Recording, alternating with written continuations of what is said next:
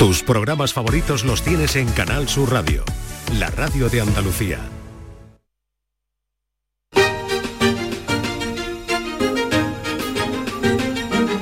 En Canal Sur Radio, Días de Andalucía, con Carmen Rodríguez Garzón.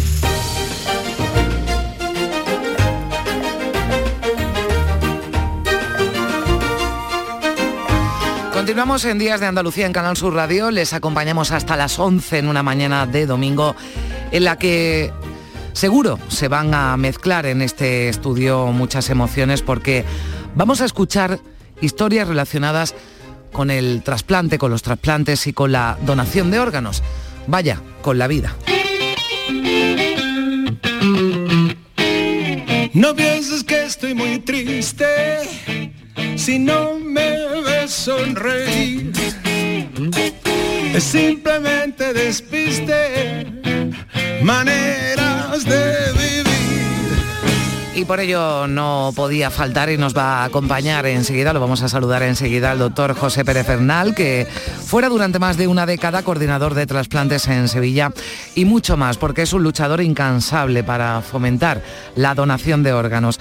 Está jubilado, pero eso lo dice un papel, porque él sigue trabajando y dando a conocer cómo cambia la vida de las personas trasplantadas y, como decimos, animando a donar para salvar vidas. Pero no viene solo, le acompañan Carmen González y Paco Gómez Neira. Carmen es la madre de Juan Felipe, que murió con 41 años, pero ella decidió que siguiera viviendo en otras personas que recibieron los órganos de su hijo. Y Paco es un bombero sevillano que está a la espera de un riñón, pero sigue trabajando y ahora vamos a hablar con ellos y también con Estefanía, recién trasplantada de riñón. Se recupera en su casa, nos atiende desde allí y ya les digo que podemos presumir en Andalucía, porque en el primer trimestre de este 2023 la donación de órganos con respecto a 2022 ha subido ya subió también en 2022 con respecto al año anterior y estamos cuatro puntos por encima de la media nacional.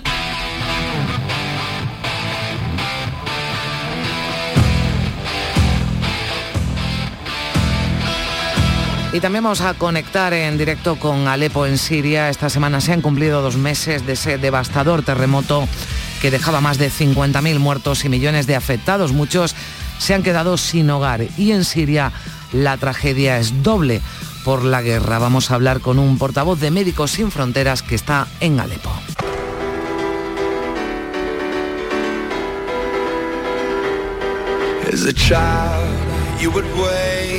Y hablando de guerra, este sábado recordábamos a José Couso y a Julián Guita Parrado, reporteros españoles que hace 20 años perdieron la vida en Irak. Pues bien, con Juan Luis Artacho vamos a repasar algunas películas que versan precisamente sobre el trabajo de los periodistas que cubren conflictos internacionales. Cintas como Territorio Comanche, el año que vivimos peligrosamente o Salvador.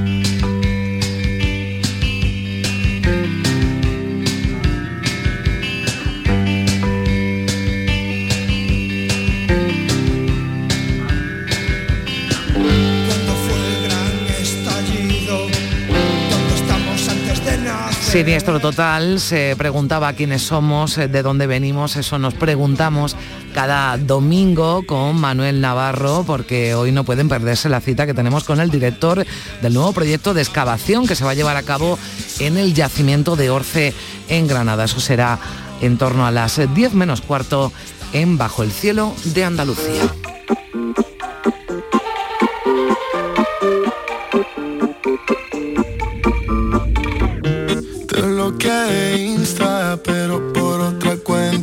Y hablaremos de la cultura Git, que así se llama, el libro de Miguel Delis, que versa sobre la fascinación de los jóvenes, sobre todo por las nuevas tecnologías y las redes sociales. Manejan su propio lenguaje, tienen su propia música, su propia literatura y uno de cada tres quiere ser influencer o instagramer o tiktoker.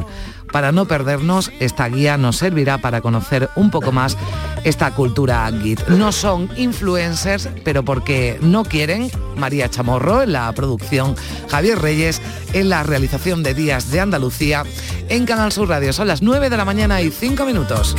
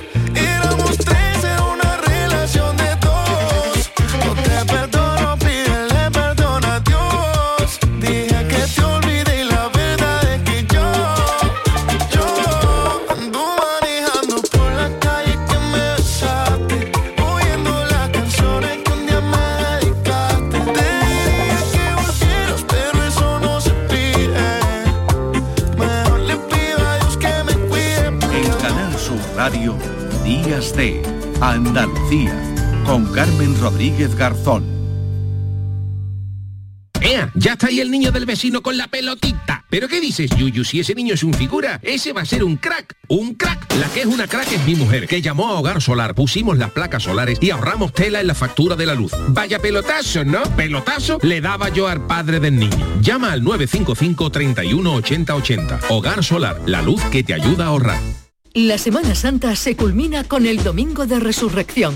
Y no hay domingo sin fútbol. En el Benito Villamarín tenemos duelo andaluz. Se enfrentan Betis y Cádiz. Y además tenemos otro duelo en el Mediterráneo. Almería, Valencia. Más todo el deporte andaluz en juego. Síguenos en directo desde las 3 de la tarde. En la gran jugada de Canal Sur Radio. Tu programa deportivo de referencia en Andalucía de los fines de semana. Con Jesús Márquez. Más Andalucía. Más Canal Sur Radio. Días de Andalucía. Con Carmen Rodríguez Garzón. Canal Sur Radio.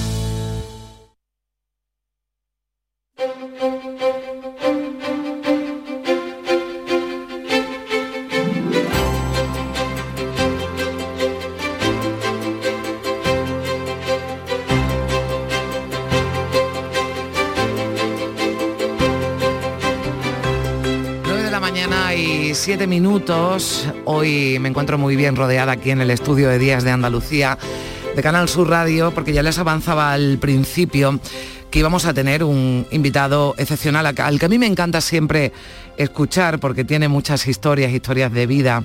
José Pérez Bernal, Pepe Pérez Bernal, doctor, ¿qué tal? Hola, buenos días, Carmen. Buenos días. Bueno, muchísimas gracias por madrugar un domingo, un domingo de oh, resurrección para estar aquí. Yo estoy encantado de que además relacione la palabra resurrección con los trasplantes, porque tú, como tú sabes, se demuestra con los trasplantes que hay vida después de la vida. Totalmente. Y vamos a, conocer hoy, ¿verdad, Pepe? Ejemplos, porque además me decías en el pasillo, yo nunca vengo solo.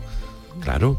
Eh, nosotros los sanitarios somos mm, intermediarios. Además, unos intermediarios es muy privilegiado porque somos los, estamos entrenados para unir eh, la muerte con la vida.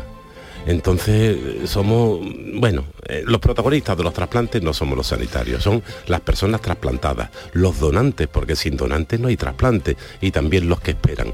Los tres, hmm. estas tres eh, personas mm, representando a estos tres grupos van a intervenir y creo que nos van a emocionar. Sin duda, sin duda, vamos a escuchar enseguida las historias y los vamos a, a presentar. Pepe, yo creo que que te conoce todo el mundo, pero vamos a recordar un poquito, bueno, tu trayectoria. Yo decía que estás jubilado, pero que solo dice un, papel. Ha sido durante años coordinador de, trasplantes, eh, médico en el Hospital Virgen del Rocío. 43 años en la UCI. 43 años en la UCI, que también ahí tuviste un trabajo importante, ¿verdad? Porque dicen de ti, Pepe, que tú fuiste el que sacaste el hospital ¿no? a, la, calle. ¿no? Claro, es que mira, eh, si los trasplantes lo hacemos en los hospitales enfermos terminales.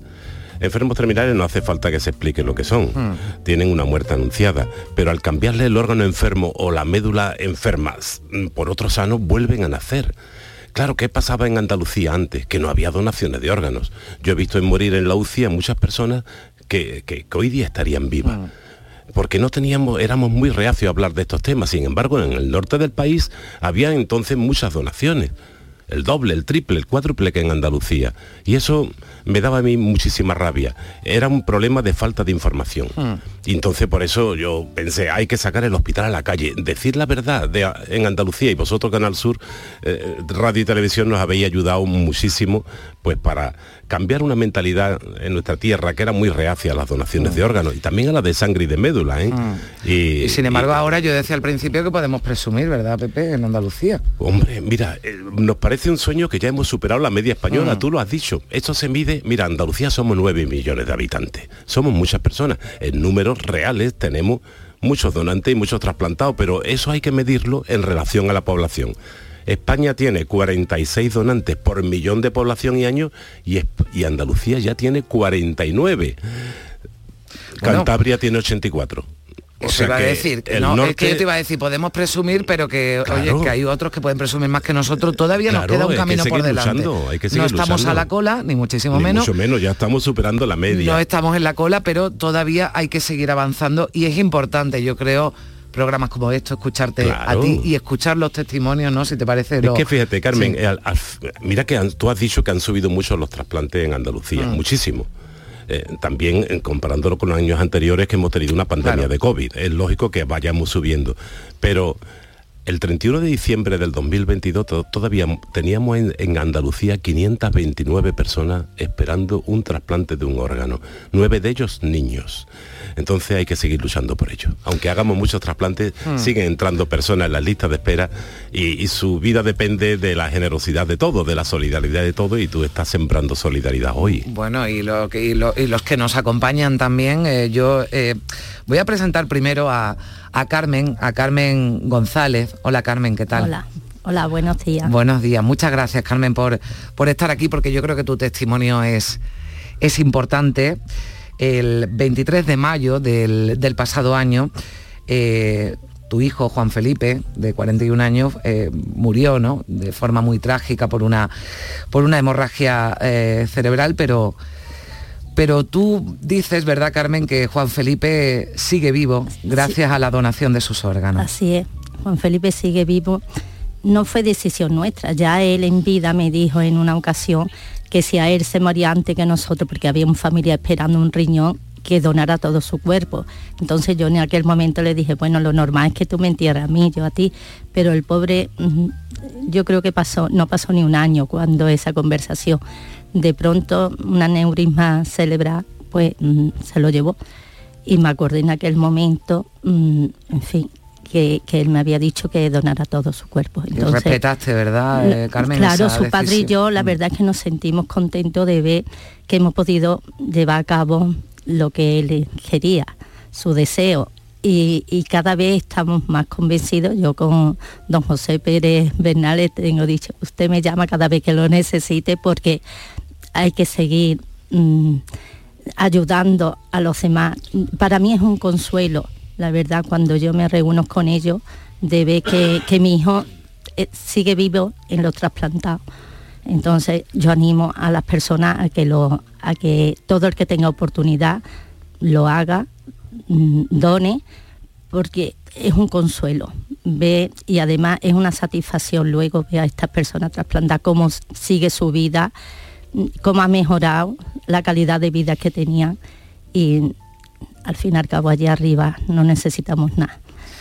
Bueno, escuchar el, el testimonio de, de Carmen, a la que yo le agradezco especialmente, ¿verdad, Pepe? Porque entiendo que ese, que ese momento tiene que ser muy duro, ¿no? Eh, bueno, ya el momento duro, evidentemente, y sobre todo cuando llega, porque decía Carmen, claro, yo le decía a mi hijo, lo natural es que es que, bueno, pues eh, él hubiera sobrevivido, ¿no? Y lo, lo deseable, ¿no? A, su, a sus padres. Es un momento duro, pero, pero escuchar el testimonio de Carmen yo creo que puede servir mucho para que en ese momento, y además ella nos decía, y nos hablaba del consuelo, ¿no? Que también Esa supone, palabra esa consuelo, pérdida, palabra sí. bálsamo, consuelo, la he escuchado yo miles de veces. En la familia de la de esta familia de, de muchísima categoría, porque hay que tener mucha categoría para que mm, en el momento que se te muere tu hijo, transformar tus lágrimas en vida y en esperanza para otras personas que además no vas a conocer nunca. Entonces, la palabra bálsamo y consuelo me la han repetido muchas veces, es cierto. Pero Carmen nos decía, cuando yo conozco, ¿no? Cuando trato con, con gente como ahora, como, como Estefanía, que ya nos está escuchando por teléfono y a la que ahora vamos a, a saludar, ¿no? O como, o como Paco, que está esperando un trasplante. Cuando conoces a gente así, aunque no conozcas quiénes son las personas a las que fueron los órganos de Juan Felipe, sí ves, ¿verdad?, el, el resultado, ¿no?, de haber tomado Claro. esa, esa decisión y la satisfacción, ¿no?, que también debe provocarte, ¿no? Así es, yo mm, por eso animo a las personas a que todo el que tenga oportunidad que, le- que lo haga, porque mm, no solamente es que es la, la tranquilidad y el ver que tú dices, bueno, mi hijo ha muerto, pero en, en realidad ha muerto dando vida, porque estas personas mm, están vivas gracias a personas como mi hijo. Entonces, la verdad es que, que eso consuela muchísimo. Esta madre me, me dice, eh, ejemplar,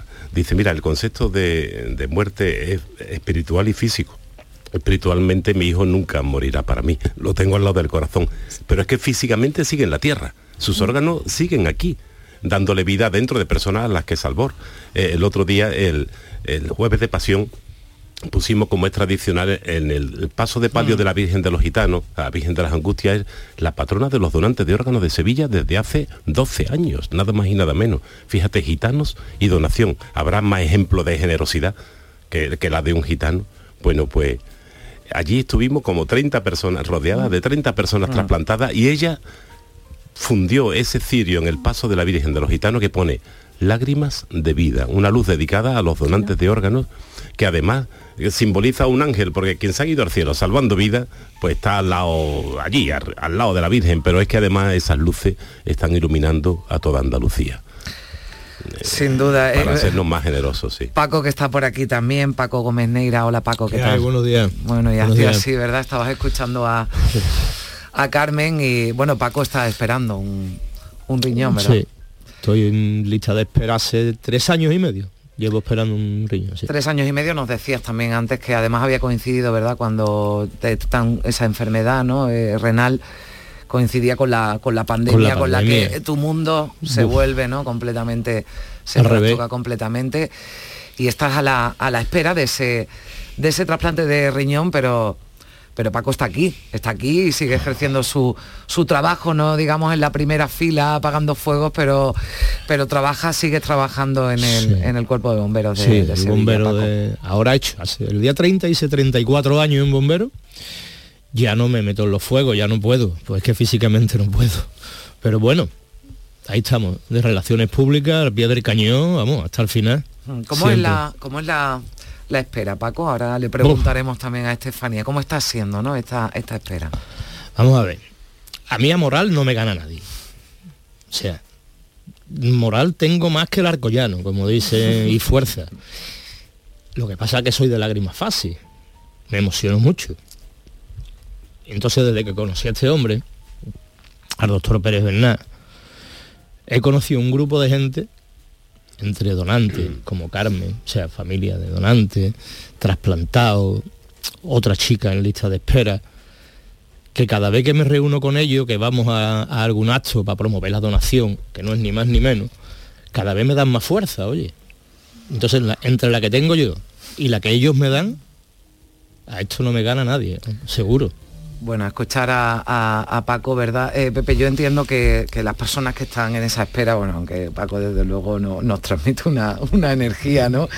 Que, pero tiene que ser tiene que ser duro, ¿verdad? Cuando Mira, es estás dependiente, ¿no? Del teléfono, entiendo 24, horas, lo de, horas. lo de quedarte sin 24 batería tú no lo contemplas. No, no, para nada, para nada. Claro, su hijo vive fuera, trabaja fuera, entonces no se atreve a ir a visitar a su hijo porque no se puede separar de Sevilla de, mm, a más de una hora de camino.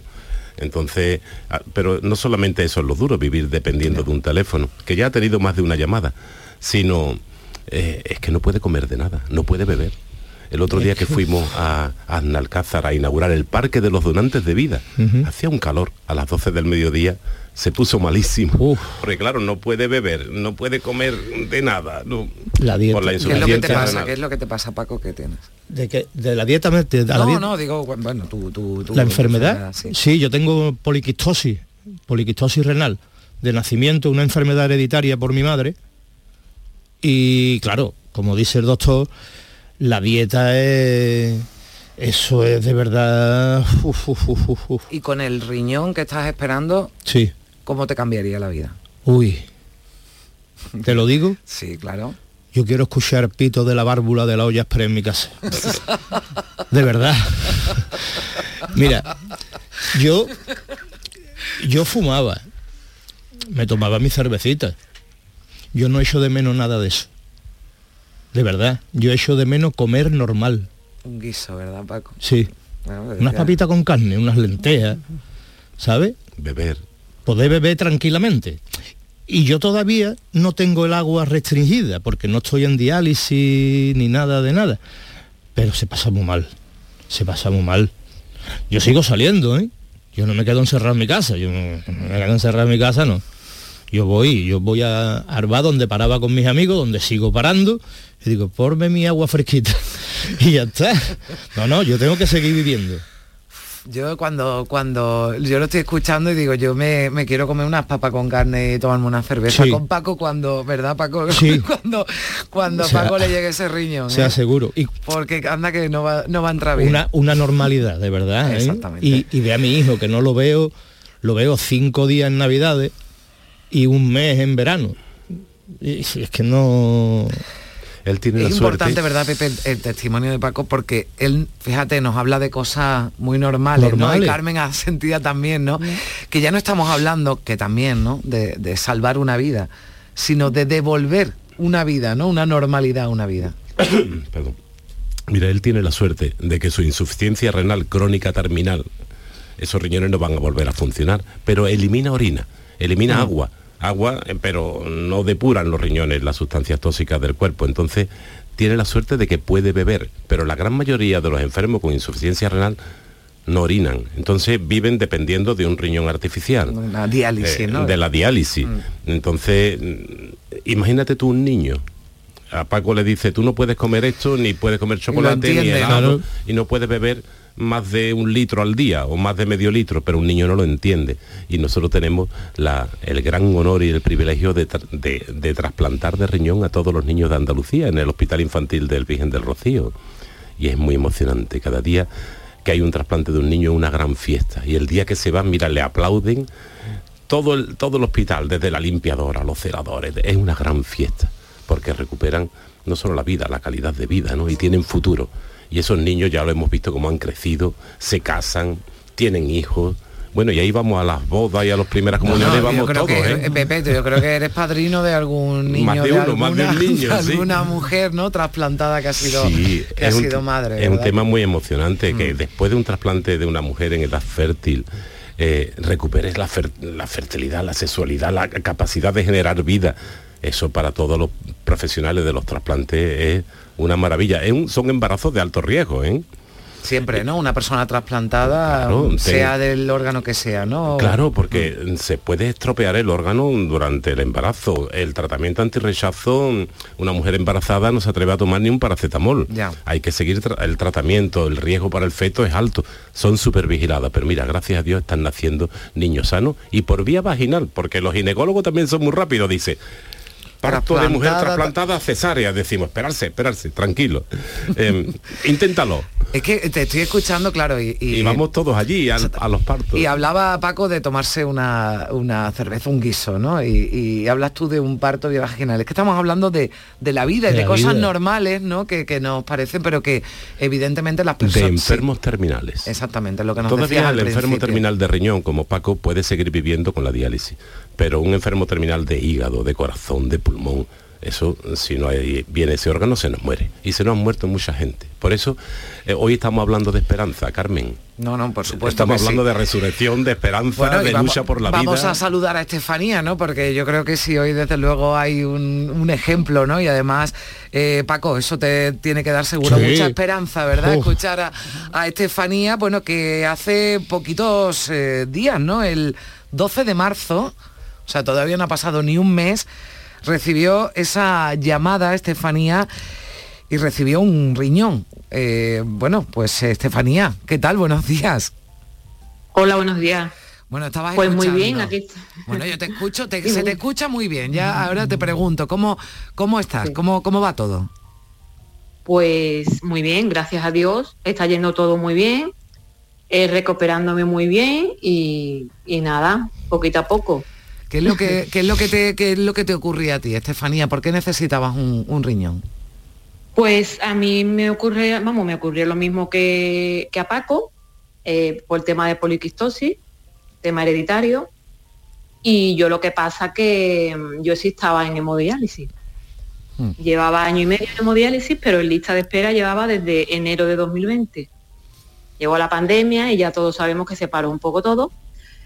Y, y yo pues eso, llevaba un año y medio en, en la máquina, mm, en diálisis, y claro, esperando la llamada hasta que llegó, hasta que por fin llegó. A ver, ¿cómo se produce esa llamada? Cuéntanos ese momento, que entiendo que, que- que- que Pues- debe ser, bueno, un momento en el que se Pues- mezclan muchas cosas, ¿verdad, Estefanía? Sí, sí, sí, sí, se mezclan una serie de sentimientos que son sentimientos encontrados. Fue la noche del sábado 11, eh, recibí la llamada y claro, mm, como siempre, ya era la cuarta vez que me llamaban. Siempre que te llama, pues claro, te coge descolocado, como aquel que dice. Y, y nada, me dijeron que, que, el domingo día 12 estuviera ya a las 8 de la mañana, porque había una, una posibilidad de trasplante. Y en ese momento, claro, yo que soy una persona serena, mantengo la serenidad, no me pongo nerviosa, pero claro, en ese momento tienes una mezcla de entre alegría, eh, miedo, todo, de todo un poco. Y ya era la cuarta vez, claro, uno dice, bueno, puede que sea o puede que no. Algo me decía a mí que era para mí, a mí me daba un pálpito. Esta, en vez de la tercera la vencida, tú dijiste, a la cuarta ya va a ser la mía. A la ¿no? cuarta, a la cuarta. Claro, y ya pues, el domingo, sí. pues, me fui al hospital, a las 8 de la mañana estaba allí, mm, fue todo muy rápido, porque yo veía que allí no había movimiento de más personas y demás, ya, mm, ya habían tratado antes con otro paciente que en, en principio era para él, no pudo ser y al final yo era reserva y ya fue para mí, fue todo, fue todo muy rápido. Mm, eh, De momento todo salió bien, preparación, ya a las 2 de la tarde al quirófano y a las 6 ya estaba fuera. Y fue todo estupendamente. Los ocho días estupendamente. Eso te iba a decir, ¿cuántos días has estado en el hospital recuperándote? Pocos, ¿no? Decía- Yo he estado, no he, no he estado ni 24 horas en UCI y ocho, a los ocho días me dieron el alta. De lo bien que ha ido todo fue, a mí fue operarme, ponerme el riñón y empezar a funcionar, pero brutal. O sea que O sea que tú ya a los a- cuando sales del hospital o incluso los eh, días últimos en el hospital, tú ya, eh, o sea, digamos, el, el- riñón, ese trasplante ya te cambia, ¿no? La vida, ya te cambia tu forma de funcionar. a mí me cambia, desde el momento en que me desperté en la UCI ya me había cambiado la vida totalmente, porque ya estaba el riñón funcionando normalmente, eliminando toxinas, no me hizo falta ninguna sesión de hemodiálisis porque el riñón es que empezó rápidamente, fue un éxito la operación. A muchísimo, mm, en fin, y además yo me desperté con una sensación de felicidad que no se puede explicar. A mí ya me lo había comentado en su momento mi padre, que también fue trasplantado, y más personas con las que yo he hablado. Cuando te despiertes vas a sentir algo, algo diferente, una sensación, sensaciones, o sea, vamos, una sensación de felicidad que no podía explicar. Sí, nos dice, nos dice el doctor eh, eh, Estefanía que hasta, hasta la piel, ¿no? Y el, y el pelo, ¿no? Te, te, te notabas ya te el va cambio. cambiando todo, Fíjate. te va cambiando todo, vas viendo que te va cambiando todo progresivamente y que tú vas volviendo a ser la que eras antes, antes. Que tú ya te vas acostumbrando a, oye, pues el pelo se me caer mucho, se me- la piel, no sé qué, pero claro, ya con el- cuando tú ya tienes, mm, cuando tienes vida, porque vida cuando te estás ya empezando a, a- a sentirte saludable gracias a ese órgano, Pero tu fíjate- cuerpo vuelve a ser el que era. Carmen, eh, mira Estefanía, recuerdo que tú que eres de lágrima fácil llorabas no solamente de felicidad. Pues vaya lo que nos hemos juntado aquí. lloraba, lloraba, fíjate Carmen, lloraba porque sabía que ese día había otra familia que estaba sufriendo la pérdida de un ser querido, ¿no? La familia del donante que le salvó la vida. Entonces lloraba como una magdalena. E- Esos sentimientos de sonrisas y lágrimas lo he visto tantas veces, pero sobre todo el día que lo visitó su hermano mayor. Es que ella no te lo ha contado. Sí. Mira, tiene una historia. Es ella que se lo voy a contar ahora, sí. ella es de Na- Nazarena, de una hermandad de Sevilla muy fuerte que es Redención del lunes santo. Bien. Se dializaba los lunes. Entonces cambió la diálisis del lunes a otro día para salir de Para poder salir de Nazarena. Yo hablé con el hermano mayor y le dije, Manuel, hay que proteger el equipo médico de la hermandad a esta joven porque hace mucho calor, pero no hizo falta. Cuando llamé a Manuel le dije, mira, al hermano mayor, la han trasplantado. El hombre lloraba de emoción y fuimos a verla, fuimos a verla y eso Qué fue bien. un encuentro Bueno, no has podido salir de, de- en- en tu hermandad, pero bueno, ya vas a poder salir, bueno, con normalidad seguro, ¿no? A partir de la Semana Santa del año que viene. Sí, vamos, yo ya el año anterior yo estaba en diálisis y salí. Y gracias a Dios me, muy bien, vamos, que no tuve ningún problema de nada, yo estupendamente todo el recorrido, cambié turno, como ha dicho el doctor Bernard. Y lo que sí, bueno, te, te puedo comentar lo- otro detalle que ha tenido la hermandad conmigo. Lo que tú quieras, Estefanía, aquí ya le he Pues- dicho antes a Paco, lo que pasa es que tú no estabas, y a Paco, a Carmen y a, y a Pepe que cuando queráis podéis intervenir y decir lo que, Vale. lo que quieras. Tienes libertad absoluta, cuéntanos. De, de acuerdo, pues lo que comentaba el doctor, que vinieron a verme, bueno, gracias a él, claro, porque yo de montaña, Y claro, mm, se lo hizo saber al hermano mayor, Manuel del Cubillo, y que si me escucha quiero saludarlo. Mm, entonces, pues vinieron al hospital, eso fue una sorpresa, claro. Yo allí recién trasplantada y me veo, digo, ¿esto qué es? y yo, claro, los sentimientos a flor de piel. Y encima de todo, mm, vino con un regalo, me trajo un pañuelo de la Virgen del Rocío, que lo había tenido, bueno, un pañuelo que la Virgen ha tenido en su mano, con el nombre de Rocío, me lo trajo en una cajita con una foto de la Virgen vestida de brea, entonces eso para mí, que es mi Virgen, mi hermandad, pues imagínate lo que puede significar eso. Y ya no solo eso, sino que aparte me han dedicado la salida de la Virgen en la puerta de, de- de Santiago, de la iglesia de Santiago, me la han dedicado a mí y a todos los donantes. Y hombre, eso es una cosa que es que eso no se me va a olvidar en la vida. Le dijo- de racha, En la ¿eh? vida. Le dijo el hermano Yo mayor. sí, porque yo sí. porque yo de aquí quiero agradecer, Mm. bueno, al doctor Pérez Bernal, no voy a tener nunca mm, palabras de agradecimiento en la vida, porque este hombre es, como yo digo, un ángel en la tierra y mueve montañas, pero yo quiero aparte agradecer especialmente a la hermandad de- del beso de Judas, de la Redención a la Virgen del Rocío, a todos, desde mm, el hermano mayor Manuel del Cubillo, eh, mm, capataces, costalero y todos los demás, todo porque es una gran familia, porque es un ejemplo de lo que es verdaderamente una hermandad que se preocupa por cada uno de sus hermanos y hermanas, porque yo en realidad soy una, una nazarena más, una hermana más, anónima. A- Yo a ellos no los conocía mm, en el sentido de que mm, tuvieran muchísima relación con ellos ni nada. Y ellos, pues sin saber siquiera acudieron, sin saber quién era personalmente nada, acudieron, vinieron a, a verme, me, me han, me han tenido estos detalles conmigo, conmigo igual que con cualquier otro hermano. Por eso quiero decir que Hmm. la verdadera hermandad es esa. Bueno, el no- preocuparte por cada uno de tus hermanos y- llevaba- y en estos momentos Estefanía, le voy a contar que el Sí. hermano mayor te dijo, está pendiente del teléfono a las dos y media de la tarde. Entonces la Sí. llamó por Sí. teléfono y dice, escucha. Y entonces Eso, le, eso. le dedicaron la primera levantada dentro de la iglesia de la Virgen a, Exactamente. a- a Estefanía. Entonces fue un Sí. momento muy emocionante. Y además la Virgen llevaba un cirio dedicado a los donantes que, que pone Rocío de vida. Mira, pues te vamos a hacer otro regalo, Estefanía, mira. Escucha. gente que dona sus órganos que le dan vida a los demás. ¿eh? Desde el suelo muy fuerte para arriba con la Virgen de Rocío. Todos por igual, valiente.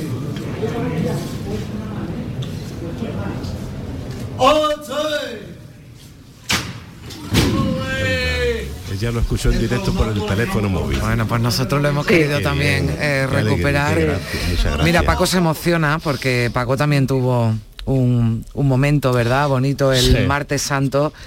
Encendiste el cirio de- dedicado a los donantes en el, El en el paso de la Virgen de la Encarnación de de, la la Hermandad de San. Benito. ¿no? Sí, además encendió el de mi hermandad. Yo soy hermano de la hermandad de Costalero, de la hermandad de la C. Encendió el palio de consolación, un codal en la hermandad del sol Ahí pone dar para recibir. y el Son de mi mujer, de la, de la Iniesta. Paco, mm, mira, pero yo creo que Paco se emociona mucho, pero... Sí. Pero Hombre, escucha, escucha verdad, Estefanía, mm, esto te, te Que pone no- las pilas seguro Sí, y te da no, mucha no, no. esperanza. Es lo primero que te he dicho. Yo soy de lágrima fácil, pero no pasa nada.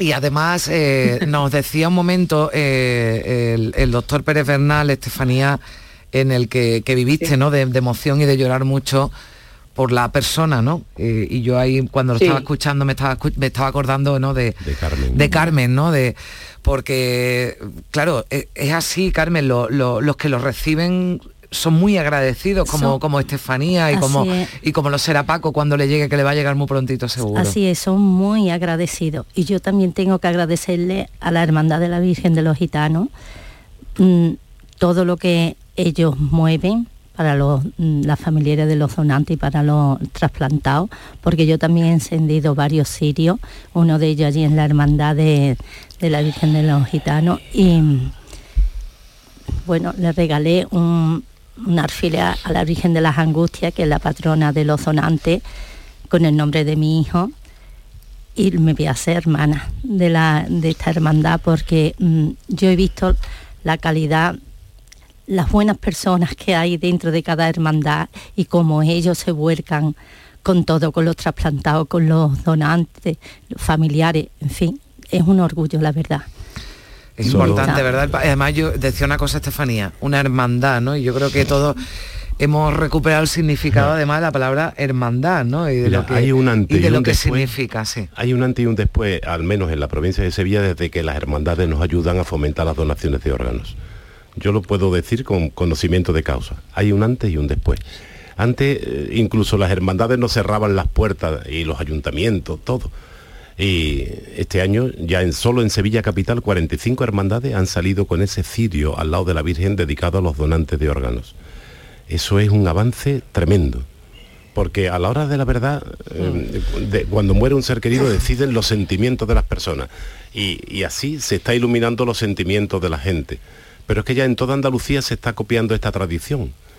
Y, muchas hermandades salen con estos sitios. Y también, Carmen, solamente en Sevilla ya hay 70 pueblos con calles, plazas, parques dedicadas a los donantes de vida, donantes de médula, de sangre, de órganos, que tiene un gran valor educativo, además de homenaje a unos héroes anónimos que salvan muchas vidas. Esto ha cambiado. Y vosotros los periodistas es que estáis cambiando un- una forma de pensar en nuestra tierra, pero a base de historia, a base de, de- Pero es que de yo, ponerle mira, yo nombre y después de apellido a las escuchar hoy personas. estas historias, eh, eh, Pepe, doctor, yo es que, bueno, y además nosotros que somos una, una radio pública, ¿no? Una emisora, una emisora pública, es que me siento obligada. O sea, estoy encantada, pero es que siento la, la- la obligación de, de hacer cosas como esta de forma habitual, ¿no? Porque si hemos podido ayudar, ¿verdad, Carmen, a que haya alguien que lo esté pensando, que diga, bueno, es que tengo mis reservas, es que no sé, es que si hemos podido solo que alguien se lo esté Con, pensando, con uno, con uno solamente, con una persona, solamente yo ya me siento también satisfecha de ver que, que, bueno, que he puesto mi, mi, mi granito de arena. Pues ya verá para Carmen, eh, a las dos Carmen os lo digo, si el año pasado en- en Andalucía se hicieron 908 trasplantes, ¿eh? 908, que son muchos, pero a mí todavía me parecen poco, porque hay muchas personas esperando, pero gracias a 416 donantes que hubo. Este año ya verá las cifras del 2023, cómo van a ser mucho muy superiores y se van a salvar muchas más personas por todo lo que, que se está haciendo. Tú decías que había que sacar el hospital a la calle. Pues claro, hay que sacar estas historias Mira, a la calle. Vamos a, vamos a saludar, eh, permitidme, a, a- a Domingo Daga, que es el coordinador autonómico de donaciones y trasplantes en Andalucía. ¿Qué tal? Muy buenos días, Domingo. Hola, muy buenos días, Carmen. Hola Domingo, buenos Bueno, días. Aquí le saluda el doctor Hola, Pérez Bernal días. y también... Doctor Pérez Bernal, buenos bueno, días. pues está Carmen, Paco, Estefanía, que han venido a contarnos testimonios que, que yo decía, si podemos, ¿verdad?, ayudar y aportar un granito de arena para seguir mejorando las cifras que están mejor que otros años. Hemos empezado bien 2023, pero todavía, ¿verdad, eh, Domingo, te- tenemos la, la obligación y queremos que sean todavía mejores. Eh, sin lugar a dudas, sin lugar a dudas. Bueno, lo primero saludar al doctor Pérez Bernal y a todas las personas que están ahí en el estudio, un, un abrazo muy fuerte. Un abrazo, Domingo. Eh, eh, el, el año, el primer trimestre del año lo hemos empezado realmente bien, es decir, que las cifras eh, en tantos por ciento han aumentado con respecto al mismo periodo del año pasado.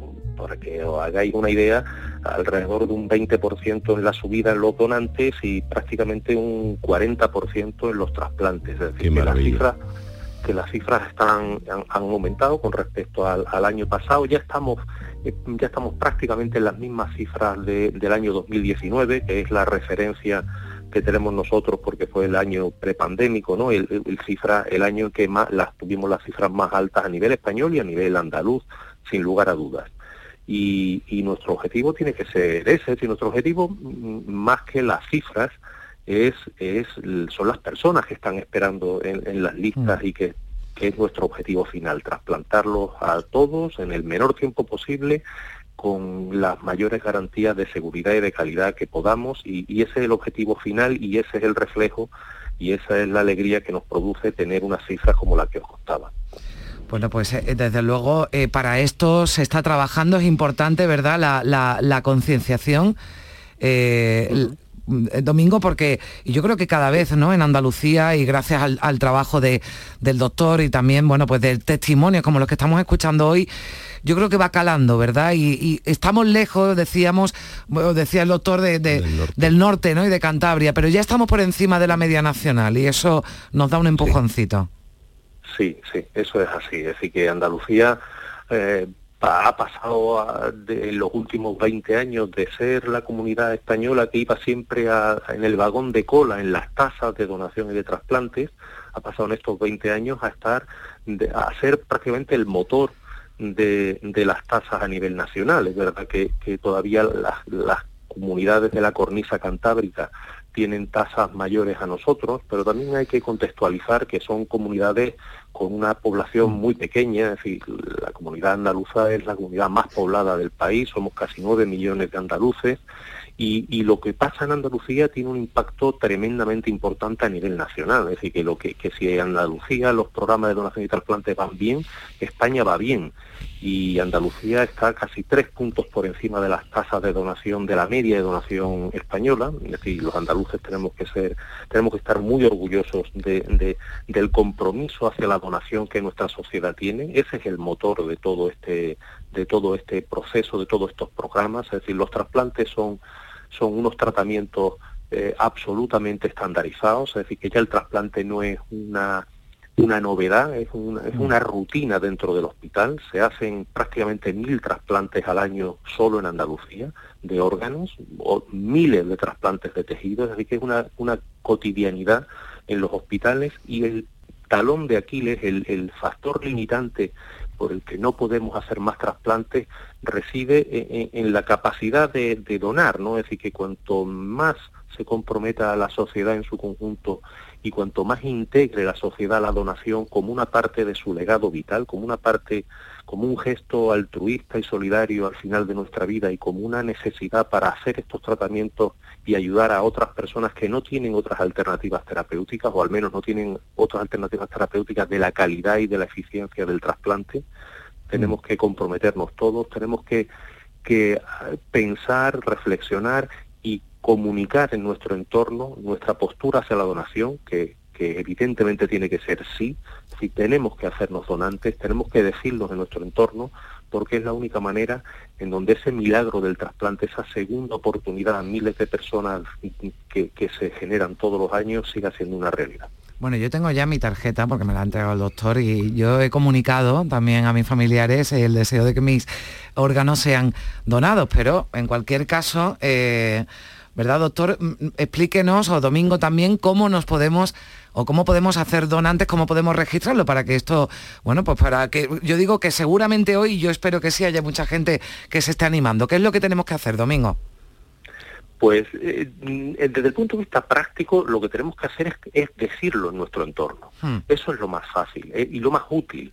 Es decir, lo que tenemos que hablar en nuestra en nuestro entorno familiar, con nuestras parejas, con nuestros hijos, con, nuestra familia, nuestros amigos más cercanos y decir claramente cuál es nuestra postura con respecto a la donación una vez que, ya no estemos aquí, una vez que, que fallezcamos. Y la postura es querer ayudar a otras personas, es decir, hablar claramente, de posicionarnos claramente con respecto al sí a la donación. Es decir, el día que, que en vida acabe, yo quiero ayudar con mm. algo que pueda ser útil para otra persona. Esa es la postura más útil y la más fácil y la más eficiente desde el punto de vista del proceso. Evidentemente hay otros mecanismos legales mm, de mayor rango, que es hacerse un testamento vital, un registro de voluntades vitales anticipadas, ¿no? en donde uno no solamente planifica eh, al final de su vida la donación, sino que puede hablar de otros muchos aspectos, mm. ¿no? Sobre, sobre cuidados al final de la vida, sobre posicionamiento ante determinado tipo de,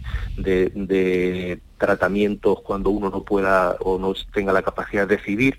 Pero eso es una cuestión mucho más, digamos, más legal, más mm, reglamentaria, más compleja, bueno, exige más tiempo. Lo que el, posicionamiento en casa, el decirlo en nuestro entorno familiar es muy fácil, es muy útil y es una manera de comprometernos y de, y de, eh, de posicionarnos con respecto a, lo que os decía, ¿no? A, al, al, gesto de la donación, ese gesto que posibilita la realización de esos milagros diarios y cotidianos que se hacen en los hospitales todos los días. Bueno, en los hospitales andaluces y además cada uno, o cada vez más, ¿no? Aunque sea la extracción de órganos está llegando a otros centros sanitarios, hay hospitales de, de referencia en Andalucía, ¿no? Como el Virgen del Rocío, el Reina Sofía en Córdoba, ¿no? En Málaga también.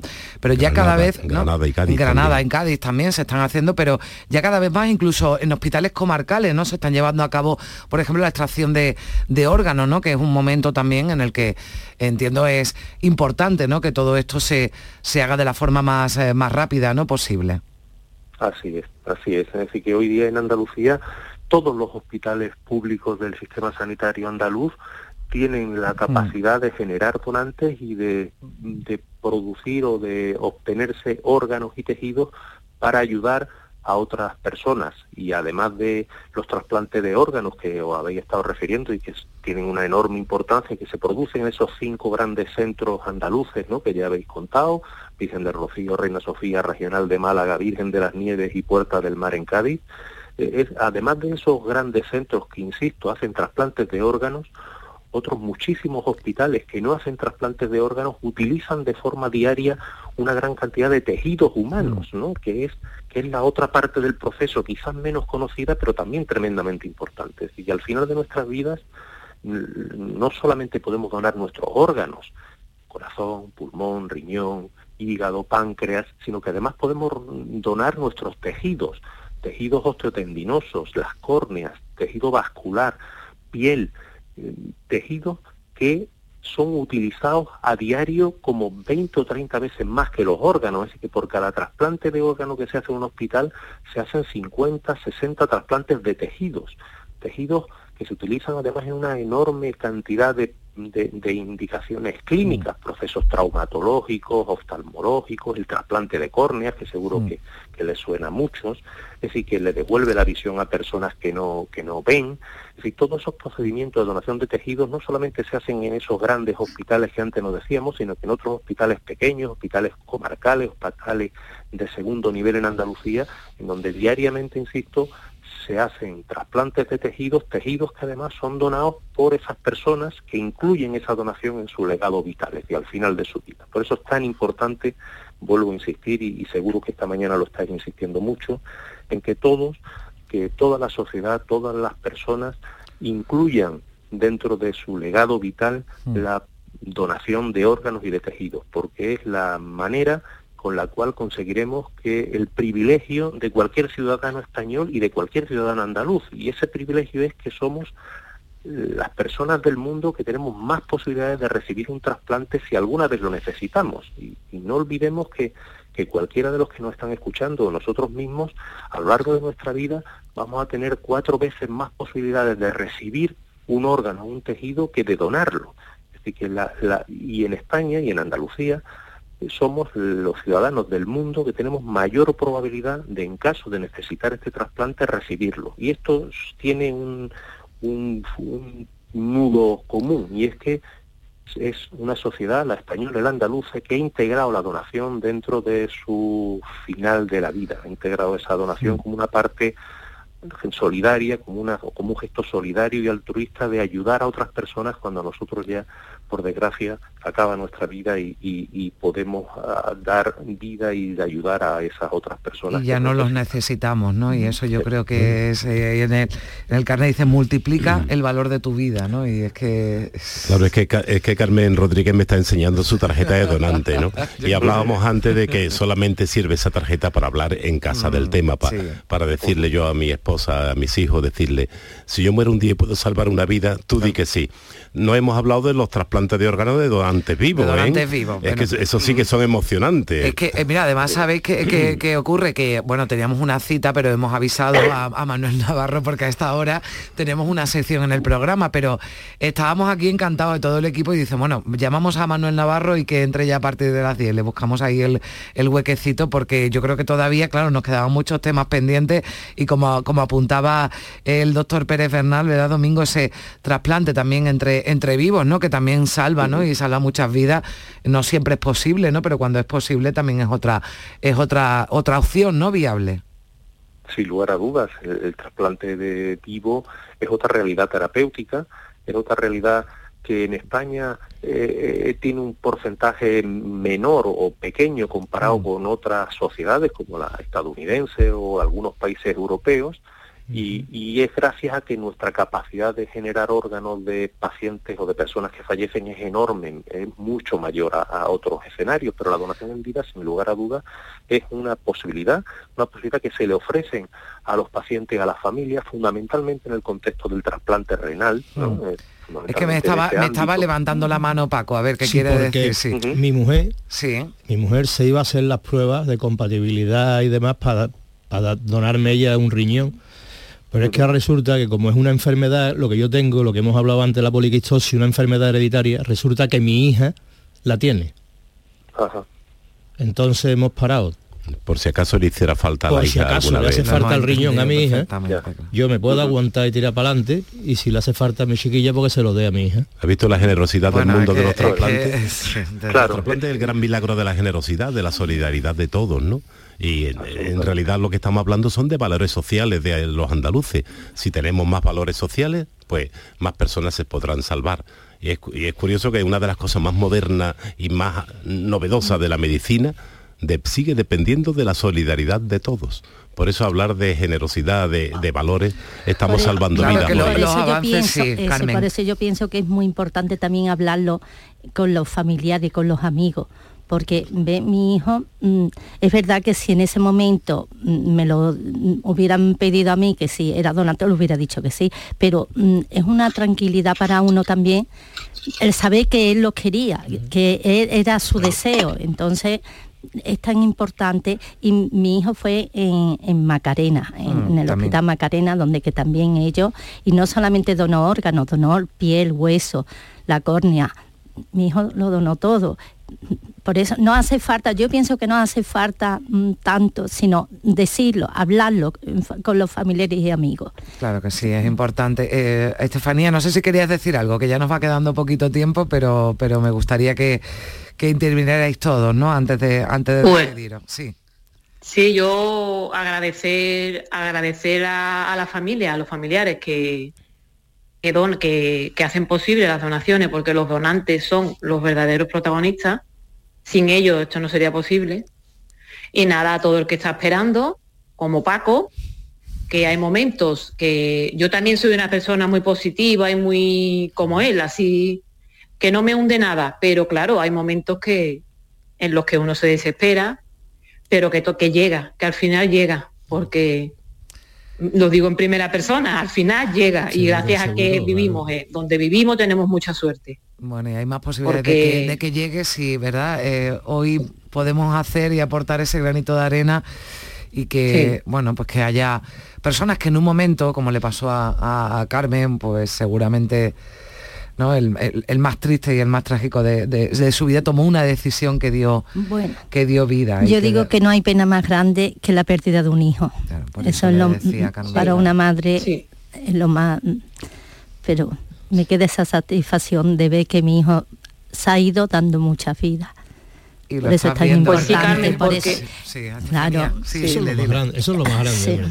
Eso es lo más grande Sí, del mundo. yo, y yo todas las noches rezo por mi hijo, por las personas que, que, que tienen un poquito de él y por todos los trasplantados, porque ahora, como yo digo, esto es una familia y por los médicos que hay que darle también, porque son todos Sí. voluntarios y, y los pobres también se tiran horas. Mi hijo entró a las 10 de la noche y hasta las 4 de la mañana estaban ellos allí. ¿Cuántas vidas, cuántas- y los enfermeros con- y todo. Con un solo donante se pueden salvar muchas vidas. Nada más que en trasplante de órganos pues, se pueden conseguir 6, 7 personas que se salven, pero en trasplante de tejido, como ha dicho el doctor Daga, pues fíjate las de ciegos que vuelven a ver. Eso sí que es emocionante, Carmen.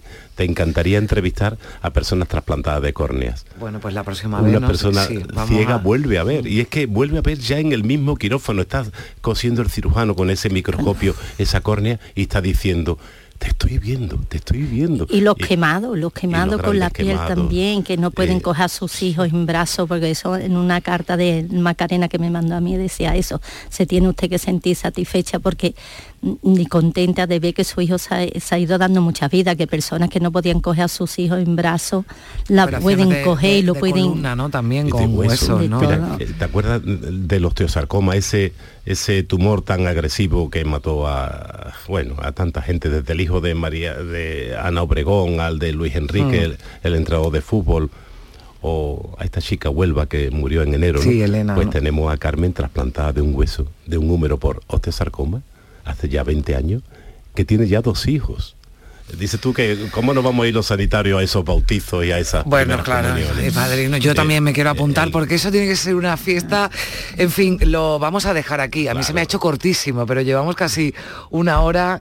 Eh, doctor Pérez Bernal, muchísimas gracias, de verdad. Bueno, Domingo Daga, que lo despedimos, que está al teléfono. Domingo, muchísimas gracias, coordinador de, de trasplantes en Andalucía. Gracias. Muchas gracias a vosotros, Carmen. Y, permíteme que, bueno, p- p- para Sí. terminar únicamente agradecer enormemente a los donantes y a sus familias ese gesto de amor infinito. Agradecer al Canal Sur, la radio de los andaluces, que, que ponga en, en el candelero eh, una realidad que, que es tan importante para todos y, y- y terminar dándole un abrazo fuerte a, a un maestro, al doctor Pérez Bernal, una persona de la que llevamos aprendiendo muchos años y él realmente es un apóstol con las letras mayúsculas de la donación y el trasplante. Muchas gracias, doctor Pérez Bernal. Gracias. Bueno, gracias Carmen, gracias, muchísimas gracias por estar aquí, por contarnos tu, tu historia. Muchas gracias a todos. Paco, vosotros. mucha suerte y ven aquí a contarnos, por favor, cuando te llegue esa llamada de ese riñón. Seguro. Estefanía, que vaya muy bien. Un beso fuerte. Muchísim- muchísimas gracias, un beso Gracias. fuerte. Doctor, un placer. Aquí tiene su casa cuando quiera. Cada vez que quiera, aquí estaremos todo el equipo de para, para echar una mano a los valores Ha andaluces. sido de verdad, bueno, un rato maravilloso el que he pasado con ustedes. Gracias. mi propio canto, gracias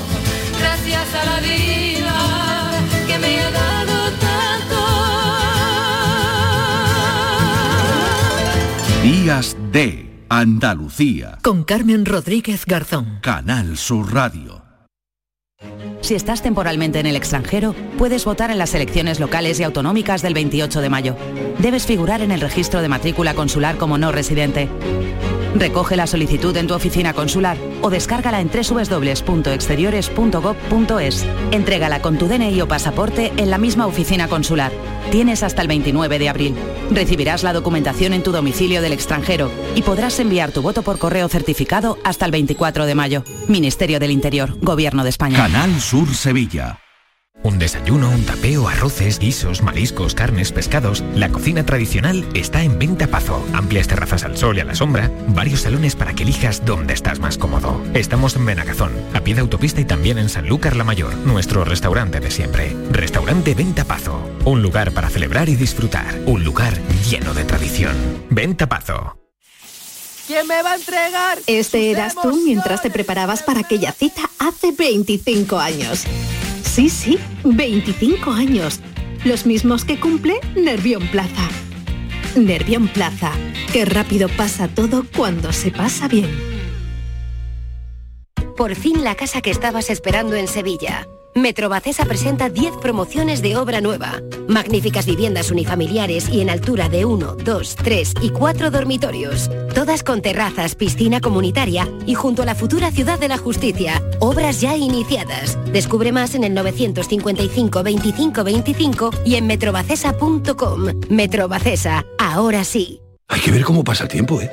La cuesta de enero, carnaval en febrero, Semana Santa, los atajos, la operación bikini en mayo, las cervecitas en verano. Aquí no sé muy bien qué pasa. ¡Bum! ¡Susto de Halloween! ¡Y feliz Navidad! Y ya está. Si eres de ir rápido, eres de O2, con velocidad 5G y la mayor red de fibra. Fibra 500 megas y móvil 50 gigas con 5G por 38 euros. Infórmate en odosonline.es o en el 1551. Trabajar por la seguridad de todos es el compromiso de Tecnologías contra el Fuego, empresa de Sevilla que trabaja por y para su ciudad. Son más de 25 años los que Tecnologías contra el Fuego lleva instalando y manteniendo sistemas de protección contra incendios, como revisión, recarga y retimbre de extintores. Conócenos en tecnologíascontraelfuego.es, porque tu seguridad es la seguridad de todos. Tecnologías contra el Fuego. La información más útil, el detalle de lo que pasa en Andalucía y en tu entorno más cercano, lo tienes en La Mañana de Andalucía con Jesús Vigorra. Con toda la actualidad, los protagonistas y las opiniones que te interesan. Buenos días Andalucía, son las 6 de la mañana. La Mañana de Andalucía con Jesús Vigorra. De lunes a viernes desde las 6 de la mañana. Más Andalucía. Más Canal Sur Radio.